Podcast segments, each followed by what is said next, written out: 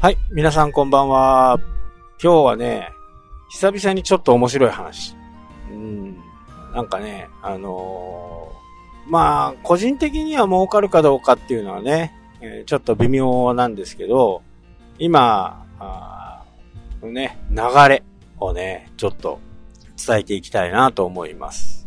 えー皆さんは、 mixi っていうね、えー聞いたことある人もいるし、やったことある人もいるかと思うんですけど、なんかもう最近ではね、あのー全く聞かなくなっていますよね。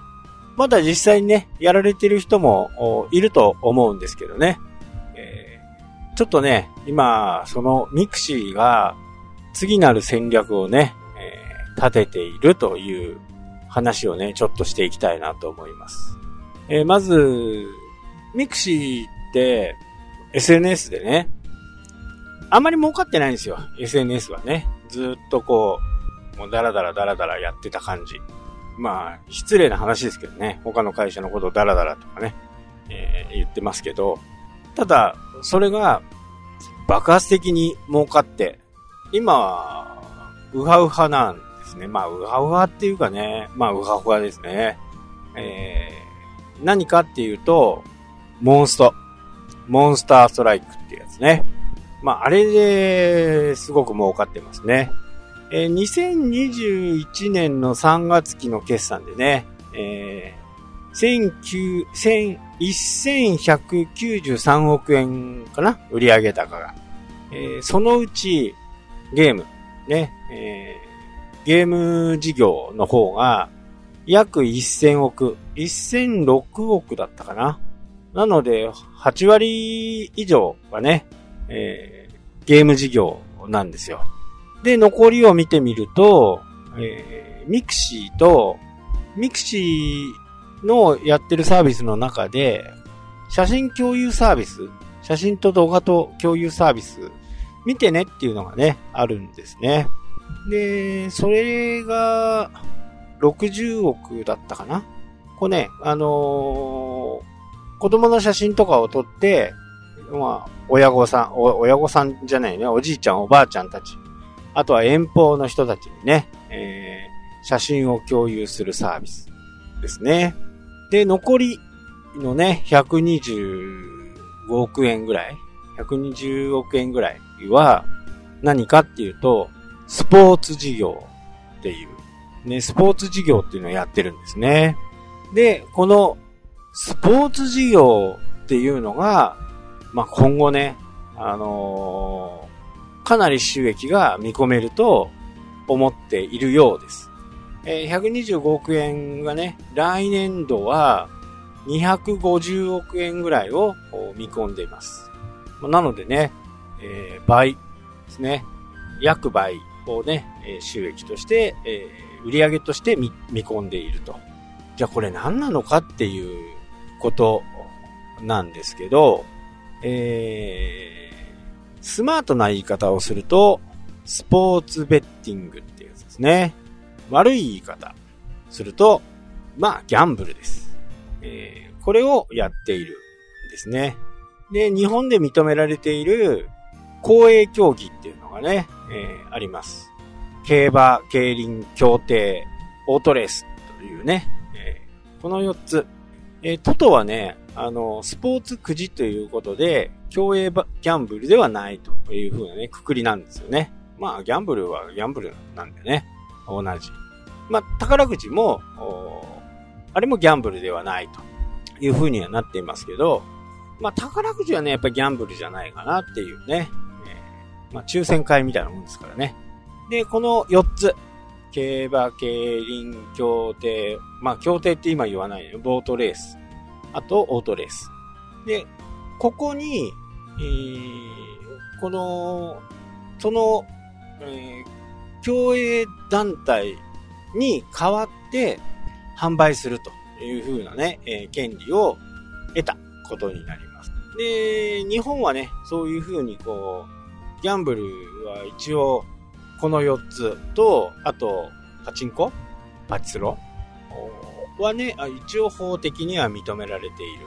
まあいろんな抜け道はあるんですけど、まあ元凶あそういう形になっているという形です。で、えー、海外を見てみるとね、まあ様々な法的なね、えー、抜け道を、抜け道っていうか、まあ、まあ、ブックメーカーとかね、聞いたことがある方がいるかと思うんですけど、誰が勝つとかね、そういうのがあるんですけど、そこにこう、お金をかけてね、えー、その倍率でお金をもらうというものですね。あ言い忘れましたけど、そのスポーツ事業の中に、バスケットボールの千葉ジェッツっていうね、えー、ものも mixi のね、傘下に入ってます。ただ、ね、えー、バスケット、まあ儲かることは儲かるんですけどね、えー、ただそれだけではね、125億円なんていう数字がいかないと。で、えー、今ね、 mixi がやってるのは、 TIPSTAR というね、えー、そういうアプリを開発をして、そこで、競艇、えー、じゃなかった、えっ、ー、と、競輪とオートレースをね、えー、その公共団体から委託を受けて販売していると。で、この競泳競技の主な仕組みを言うと、掛け金のみんながね、かける金額の75%がかけた人、当たった人のところにね、戻る仕組みなんですよね。宝くじはね、確か半分ですよね。なので、まあ、確率的にはね、えー、戻ってくるお金が大きいという風な形ですね。なので、えー、1億円のね、売り上げがある。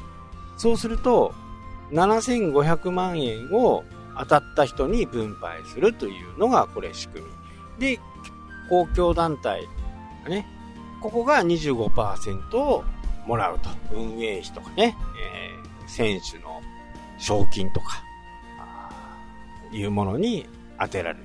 まあ、新しい会場を作る場合とかね、えー、改装するとか、そういったものに使われるものに。え、なので25%は何をしなくても、どうもとか儲かるというね、え、形。で、最近はですね、このね、コロナ禍によってね、家の中にいなきゃならないということで、みるみるうちにね、えー、売り上げを伸ばしているものがあります。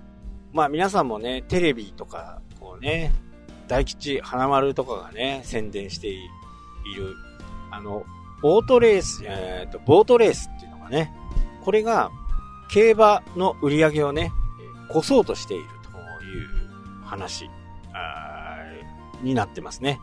多分、越すんじゃないかなと思います。で、オートレあボートレースは、まあ、365日ね、毎日どこかでやってます。もう、ほぼ毎日、正月、お盆なんかないです。なので、まあ、かけやすいというね。えー、競馬のね、中央競馬とかだと、土曜、日曜しかやってないですよね。なので、えー、気軽にかけることができる。まあ、もちろんね、100円からかけることができるんで、それでかけることができるという風な形ですね。で、ボートレースはね、6頭立てなんでね、6、6、6層しか出ないんですよね。で、そこで1着を当てる人も、1着だけを当てる単勝とかね、えー、1着2着をかける人、当てる人、1着2着3着を当てる、そういう船券、いろいろあります。まあ、ちょっとね、えー、長くなったんで、この話は本当に面白いと思うんで、えー、明日もね、続いて聞いていただければと思います。はい、というわけでね、今日はこの辺で終わりになります。それではまた、したっけ？